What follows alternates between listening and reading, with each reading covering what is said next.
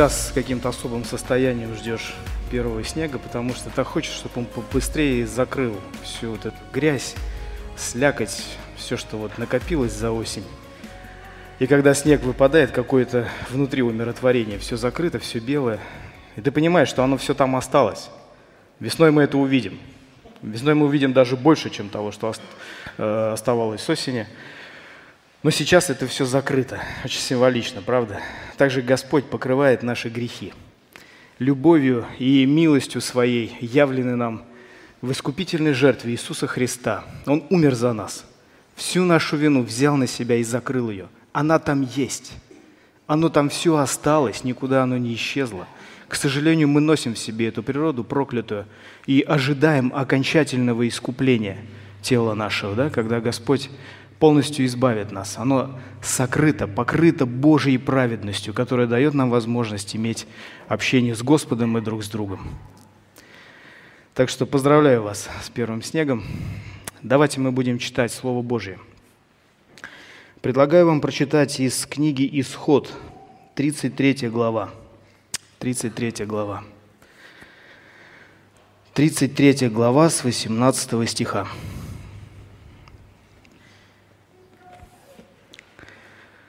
Моисей сказал, «Покажи мне славу Твою». И сказал Господь, «Я проведу перед Тобой всю славу мою, и провозглашу имя Иеговы перед Тобой, и кого помиловать, помилую, кого пожалеть, пожалею, и потом сказал он, «Лица моего нельзя тебе увидеть, потому что человек не может увидеть меня и остаться в живых». И сказал Господь, «Вот место у меня, стань на этой скале. Когда же будет проходить слава моя, я поставлю тебя в расселине скалы и покрою тебя рукой моей, доколе не пройду. И когда сниму руку мою, ты увидишь меня сзади, а лицо мое не будет видимо. И сказал Господь Моисею, вытиши себе две скрижали каменные, подобные прежним. И я напишу на этих скрижалях слова, какие были на прежних скрижалях, которые ты разбил. И будь готов к утру, и взойди утром на гору Синай, и предстань предо мною там, на вершине горы. Но никто не должен восходить с тобой, и никто не должен показываться на всей горе – даже скот, мелкий и крупный, не должен пастись близ горы этой. И вытесал Моисей две скрижали каменные, подобные прежним, и, встав рано поутру, взошел на гору Синай, как повелел ему Господь, и взял в руки свои две скрижали каменные. И сошел Господь в облаке, и остановился там, близ него, и провозгласил имя Иеговы. И прошел Господь пред лицом его и возгласил – Господь, Господь Бог, человеколюбивый и милосердный, долготерпеливый и многомилостивый и истинный, сохраняющий милость в тысячи родов, прощающий вину и преступление и грех, но не оставляющий без наказания, наказывающий вину отцов в детях и в детях детей до третьего и четвертого рода. Моисей тотчас спал на землю – и поклонился Богу. До этого момента. Друзья, у одного старца спросили, как избавиться от мирских желаний. И он ответил, не надо ни от чего избавляться. Когда напьешься из родника блаженства, пить из лужи уже не захочется. Вот эта история показывает нам, э, нечто подобное, иллюстрирует, вот эта история иллюстрирует тот текст, который мы с вами прочитали. Каждый верующий должен стремиться к истинному поклонению Господу. Каждый верующий должен стремиться к истинному поклонению Господу. И мы видим, что правильное представление о Боге повергает человека на колени. Повергает на колени. Восьмой стих 34 главы. Моисей пал на землю – и поклонился Богу. Что заставило Моисея поклониться? Истинное поклонение – это кульминация. Истинное поклонение, оно не возникает из ниоткуда. Это процесс, э, к которому приходишь посредством совершения некоторых шагов, выбирая некоторые пути. И мы видим кульминацию вот этих путей, которые прошел Моисей, и мы видим его завершение, или э, наоборот, вернее, не завершение, а, как сказать, апогей, кульминация этого события поклонения, глубокое, искреннее поклонение Богу. Итак, друзья, изучая этот текст, мы увидим пять путей к истинному поклонению. Пять путей к истинному поклонению. Посмотрите, исход 33, 18. «Желайте Божьей славы». «Желайте Божьей славы». Немножко о предпосылках того, как вообще складывалась эта история. Моисей вывел, Господь вывел через посредством Моисея народ из египетского рабства и привел их к подножию Синая. Моисей поднимается на гору, на Синай, имеет общение с Богом, Бог дает ему заповеди, э, вытесал две скрижали каменные, написал на них заповеди, и Бог прерывает общение, Он говорит, спустись вниз. Народ развратился и впал в идолопоклонство. Моисей спускается с горы, скрижали хрясь в дребезге, он был в шоке от того, что он увидел. Народ вылил себе из золотых украшений тельца и поклонялся ему и говорил, вот Бог, который вывел нас из земли египетской. А, Моисей собирает колено Левиина, и они поражают народ с утра до вечера. Три тысячи человек было убито в тот день. А, народ в трепете, народ в страхе. Моисей выговаривает Аарону, что ты сделал, что сделал тебе такого плохого этот народ, что ты ввел его в грех великий. Аарон не знает, что сказать. Они говорят, на меня надавили, вот заставили просто меня, по сути, это сделать. Они этого хотели, это их выбор. И Моисей говорит им, стойте здесь, сейчас я поднимусь обратно на гору, спрошу о вашей дальнейшей судьбе. Как мы теперь дальше будем? Вы совершили грех великий, зло великое перед очами Господа. И Моисей снова на 40 дней поднимается на гору Синай. И вот а, те события, о которых мы с вами читали, прочитали сейчас, они как раз а, происходит во время второго его восхождения, во время вторых этих 40 дней. А, Моисей просит показать путь к нему. Посмотрите вот э, книгу Исход 33, 13. Моисей обращается к Богу и говорит, «Итак, если я приобрел благоволение в очах Твоих, то молю, открой мне путь Твой, чтобы я познал Тебя» чтобы приобрести благоволение в очах твоих и подумать, что эти люди – это твой народ. У Моисея происходит диалог с Богом, э, очень близкий, очень интимный, э, как разговаривают два очень близких друга, две личности, которые э, любят друг друга, которые проникнуты уважением друг к другу.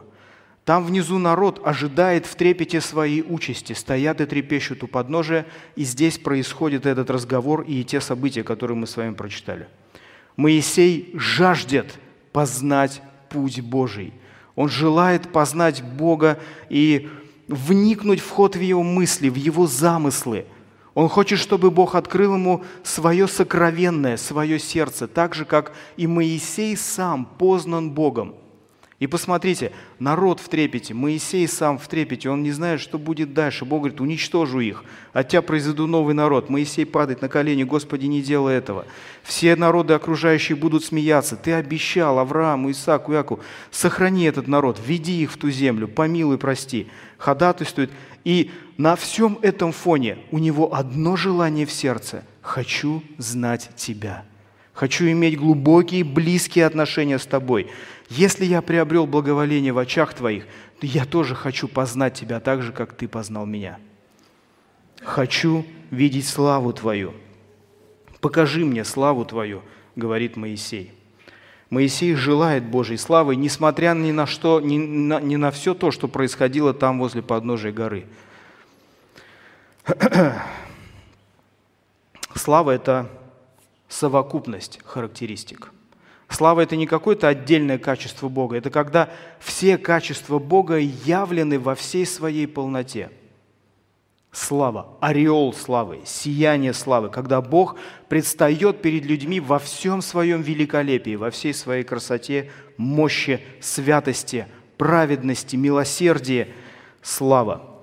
В еврейском языке это слово означает, имеет такое значение, как тяжесть, вес, авторитет, солидность, вес, тяжесть. В греческом языке это слово означает свет, сияние. Слава – это проявление Богом своих качеств. И заметьте, что Моисей выражает свою просьбу, казалось бы, в неподходящий момент. Решается судьба целого народа. Решается судьба целого народа. Но Моисей именно в этот момент желает укрепиться – желает укрепиться на фоне всей вот этой разрухи, на фоне того, что сейчас все рухнуло, и, казалось бы, Божьи планы и его замыслы рухнули, и вообще ничего не получилось. Все пошло не так замечательно, как начиналось. Все пришло к грехопадению, к идолопоклонству, и Моисей не знает, что теперь сделать. И именно в этот момент он говорит, я хочу укрепиться, я хочу укрепиться э, и видеть славу Твою. Э, Моисей желает видеть славу Твою. Что бы в вашей жизни ни происходило, братья и сестры, какими бы тяжелыми ни были ситуации, которые в ней происходят, подобно Моисею, желайте видеть Его славу. Она укрепляет. Она укрепляет. Вспомните, когда апостол Павел пишет послание к Ефесянам и в шестой главе э, рассказывает им о реальности духовной битвы, о необходимости христианина участвовать в духовной битве, он призывает э, верующих облечься во всеоружие Божие. Но с чего он начинает? Помните? Прежде чем взять меч слова, шлем спасения, щит веры, броню праведности, что нужно? Самое первое сделать. Укрепляйтесь Господом и могуществом силы Его – он призывает к этому церковь. Прежде чем вступить в это сражение, приобретите уверенность. Уверенность не в своих силах, а в Его силе. Чтобы вести эту войну, чтобы вести эту битву, нужно укрепиться Богом, самой личностью Бога, что и делает сейчас Моисей. Он хочет укрепиться и получить вдохновение – на то, что он будет делать дальше. Он хочет познавать Бога. Он хочет иметь с Ним глубокие личностные отношения. Покажи мне славу Твою. Я хочу быть пораженным славой Твоей. Интересно, что Моисей использует одно слово «покажи мне славу Твою», вот то, о котором мы прочитали, тяжесть, вес. И в 19 стихе Господь ему отвечает, «Я проведу перед тобой славу мою». Там Господь использует другое слово, слава, которое означает благость, красота, милосердие, что-то такое доброе, милостивое. Я покажу, я проведу перед тобой всю славу мою, и он использует вот это слово. И провозглашу имя Иегова, и кого помиловать, помилую, кого пожалеть, пожалею, говорит Господь. Посмотрите, вот раз уж мы пришли в этот 19 стих, посмотрите на следующий путь, который здесь открывается для нас. Любуйтесь Божьей красотой – любуйтесь Божьей красотой. Апостол Павел в послании к Колоссянам во второй главе, в 9 стихе пишет, «Ибо в нем обитает вся полнота божества телесно», говоря об Иисусе Христе и описывая Его сущность. В нем обитает вся полнота божества, в нем обитает вся полнота божественной красоты. И мы, видя Иисуса Христа, его действия, его учения, его поступки, его характер, его крест, его воскресение и все, что с ним связано, мы видим Божью красоту. И Моисей в Ветхом Завете, общаясь с Богом, тоже хочет видеть то же самое. И посмотрите, интересно, Бог меняет просьбу Моисея с видимой на невидимую. Он переиначивает немножко, он, он отвечает Моисею, но показывает, э, дает ему ответ несколько с иной стороны – Бог делает так, и мы видим э, это в истории с Никодимом. Помните, да? Учитель Израиля, фарисей, который приходит к Иисусу ночью и начинает издалека. Мы знаем, что ты учитель, от Бога посланный, чудеса творишь великие. Э, никто не может этого делать, если не будет с ним Бог. И Иисус ему говорит, тебе должно родиться свыше. Он говорит с ним о рождении свыше. Казалось бы, вообще не в попад абсолютно – Никодим начал с одного, и Иисус говорит ему совсем о других вещах. Он отвечает на ту невысказанную просьбу Никодима, он знает, что ему нужно в данный момент, и дает ему именно то, что нужно. Вспомните женщину у колодца в Самарии, когда э, он, Иисус начинает разговаривать с ней, она видит, что он пророк, и начинает говорить о способах поклонения. Вот отцы наши на этой горе поклоняются, ваши там. И Иисус раскрывает ей суть истинного поклонения. В чем оно заключается? Что Господь, Бог ищет себе таких поклонников, которые поклоняются в глубине своего сердца, в духе и в истине, а не на той горе и не на этой. Тоже Он отвечает на невысказанную э, просьбу, на невысказанную нужду этой женщины. Также и Господь поступает здесь.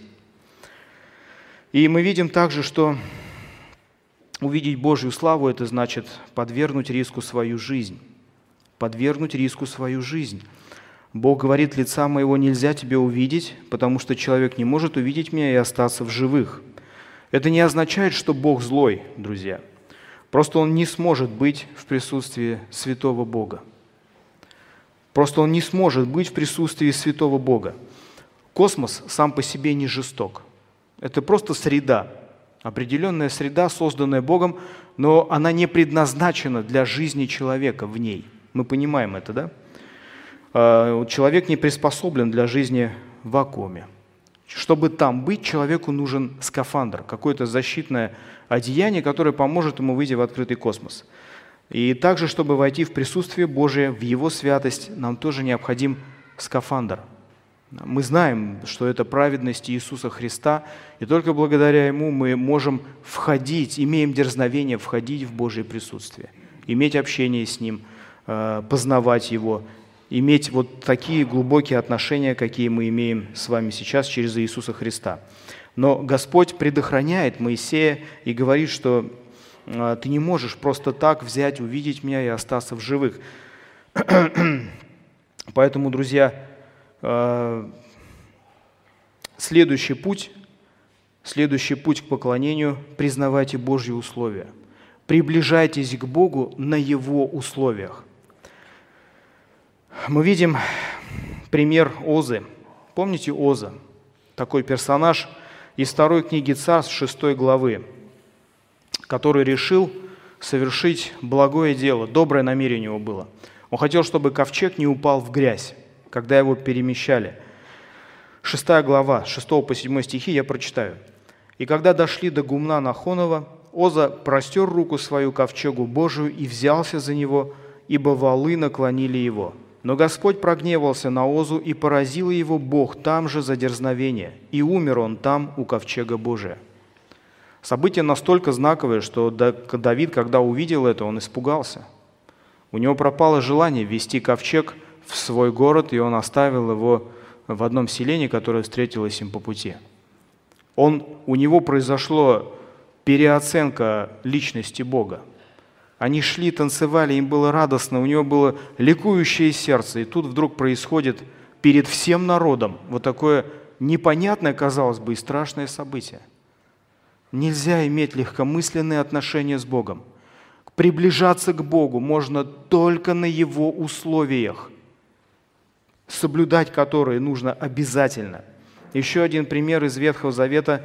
Два человека, Надав и Авиуд – мы помним, мы читаем в книге Левит в 10 главе 1-2 стихи, «Надав и Авиуд, сыны Аароновы, первосвященника, взяли каждый свою кадильницу, положили в них огня и вложили в него курение и принесли пред Господа огонь чуждый, которого он не велел им. И вышел огонь от Господа и сжег их, и умерли они пред лицом Господним.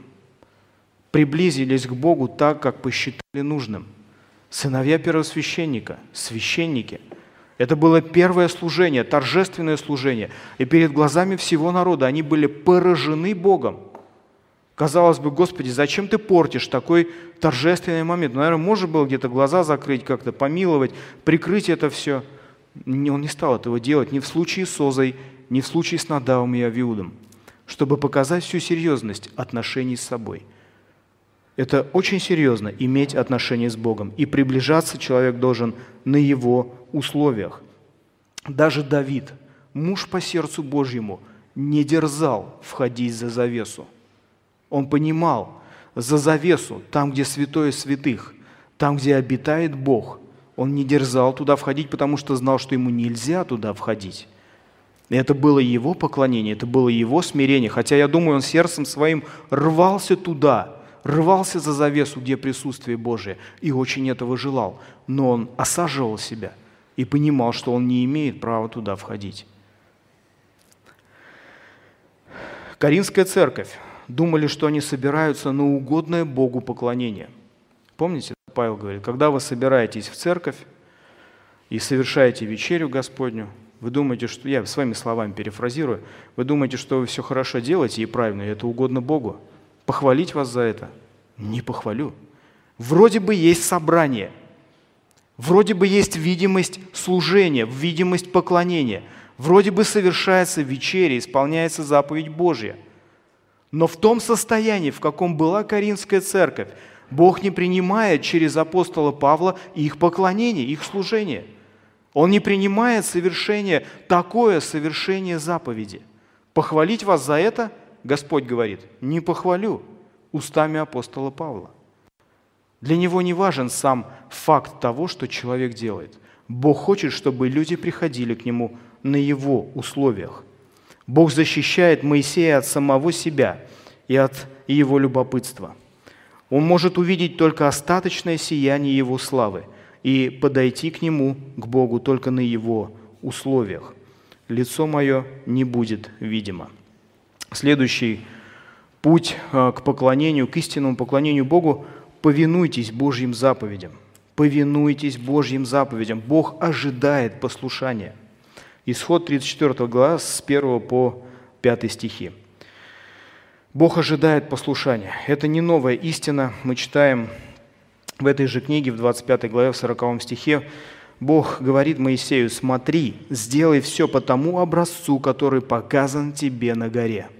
Бог хочет, чтобы все, что Он сказал, было сделано именно так, как Он сказал, а не так, как людям показалось правильным. Вторая книга Паралипоменон, 16 глава, 9 стих – Очи Господа обозревают всю землю, чтобы поддерживать тех, чье сердце вполне предано Ему. Бог ожидает преданности и послушания от тех, кто призван в общении с Ним. Первое послание Иоанна, 3 глава, 24 стих. «И кто сохраняет заповеди Его, тот пребывает в Нем, и Он в том». А что Он пребывает в нас, узнаем по Духу, который Он дал нам – Здесь речь не идет о том, что исполняя заповеди мы э, приобретаем спасение. Нет, ни в коем случае. Скорее, э, человек, исполняя заповеди Божьи, желает быть на одной волне с Богом, понимаете? Он хочет быть заодно Богом. Это единение с Богом, образ жизни Его, Его, Иисуса Христа – он говорит своим ученикам в 15 главе, в 14 стихе, «Вы, друзья мои, если исполняете то, что я заповедую вам».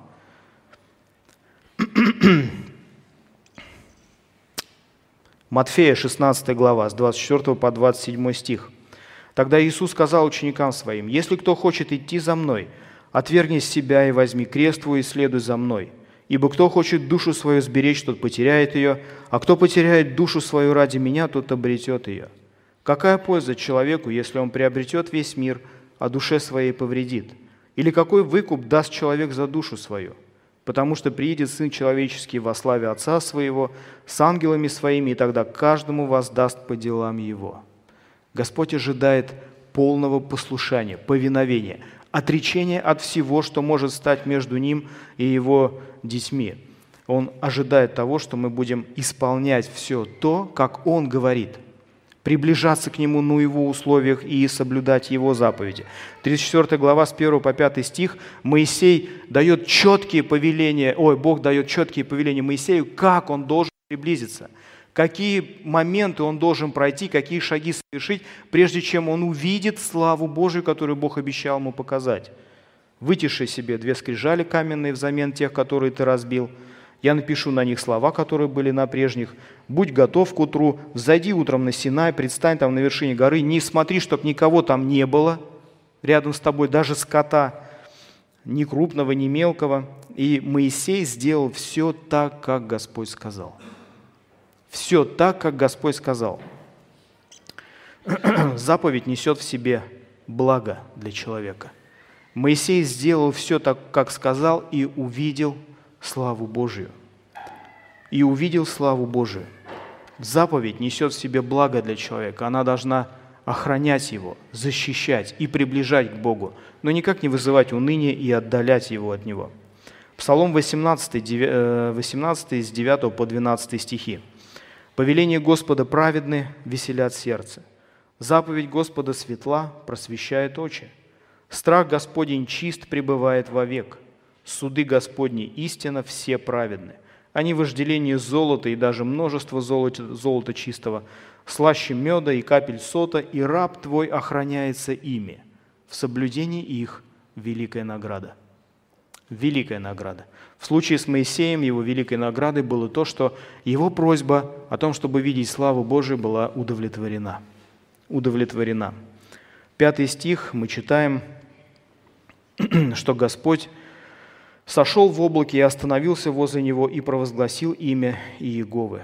И прошел Господь пред лицом его и возгласил, «Господь, Господь Бог человеколюбивый и милосердный, долготерпеливый и многомилостивый и истинный, сохраняющий милость в тысячи родов, прощающий вину и преступление и грех, но не оставляющий без наказания, наказывающий вину отцов в детях и в детях детей до третьего и четвертого рода».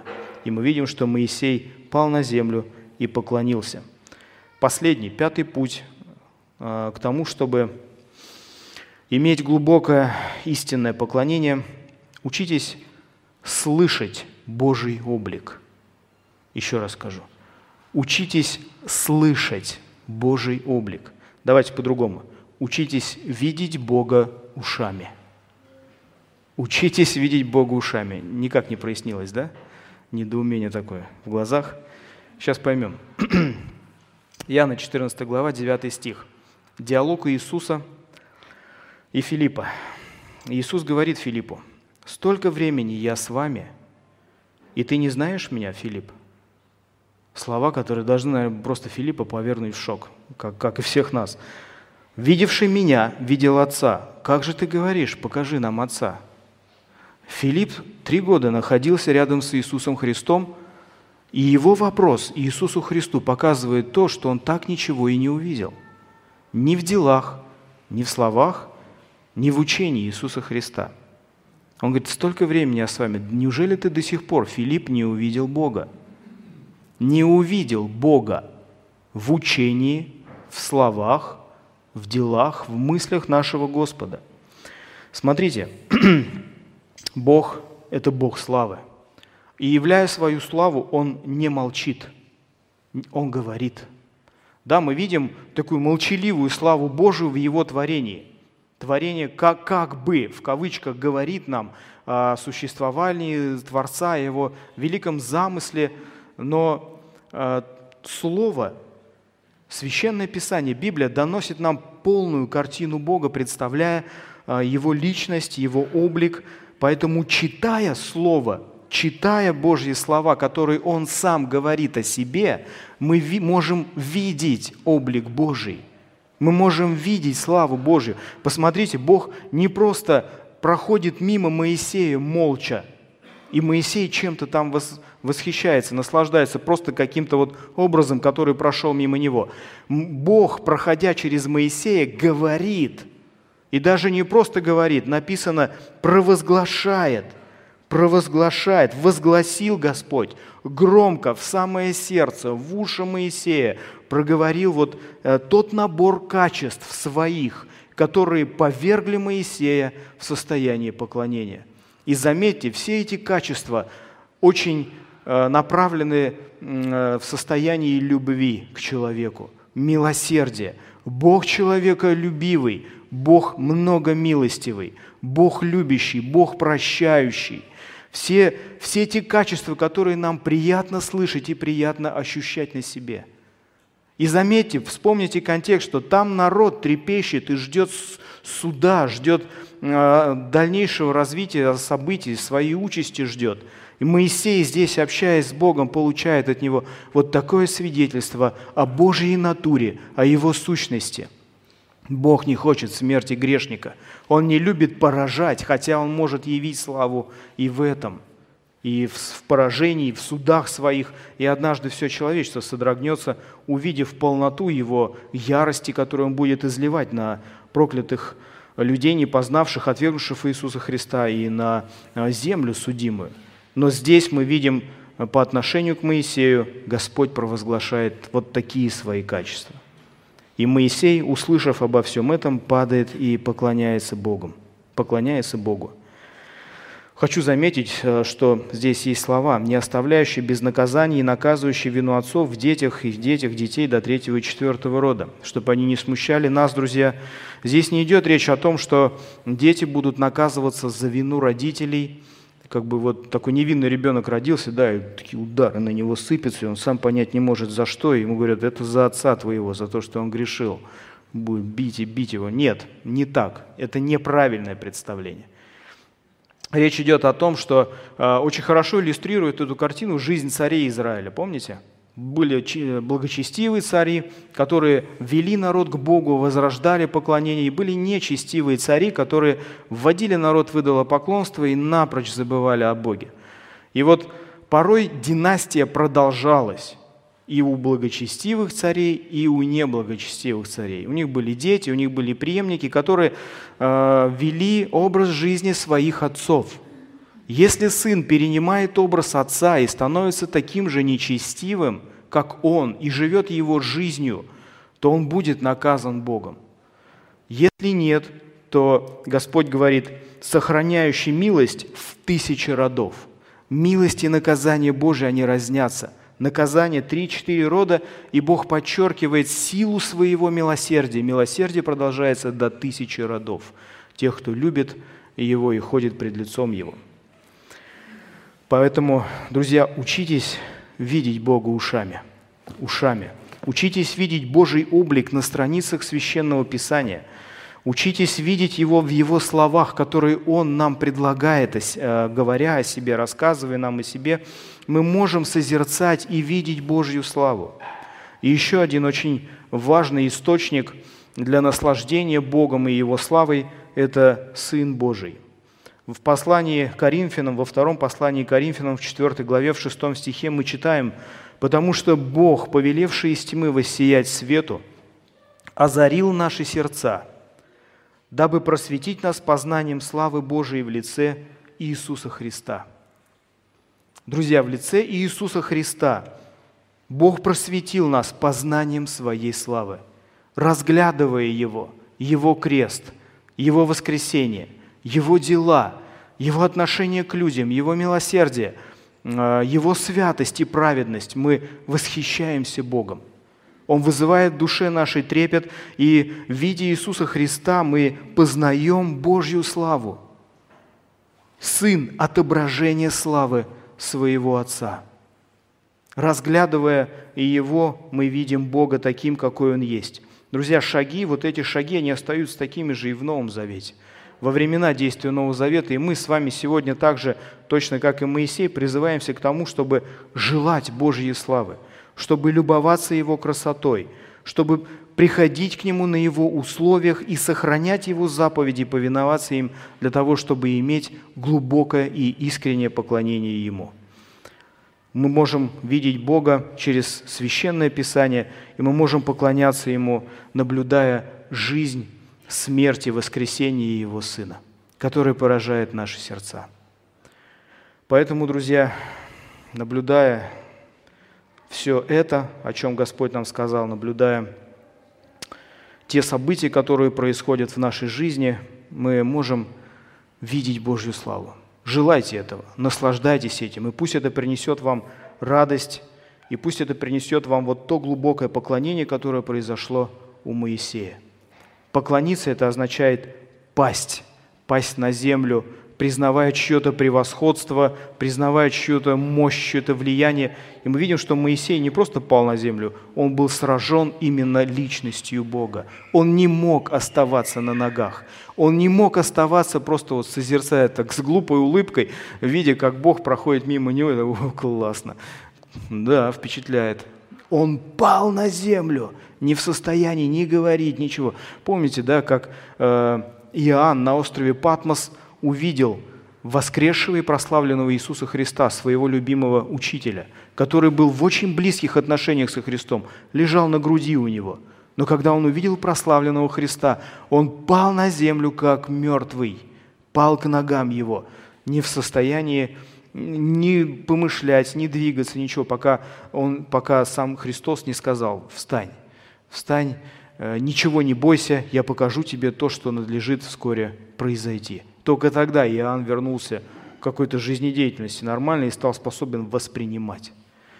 Божья красота и слава поражает нас, совокупность его качеств вызывает наслаждение в душе человека, который знает его.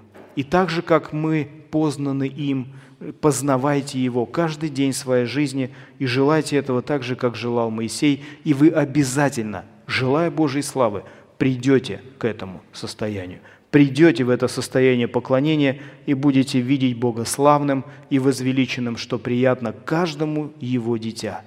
В мире Он уничижен, в мире Бог не восхваляем, э, не любим, но в среде своего народа, в среде своих детей Он всегда желанен – и каждое его дитя хочет видеть Бога возвеличенным, а не униженным. Будьте в числе этих людей. Аминь. Давайте помолимся.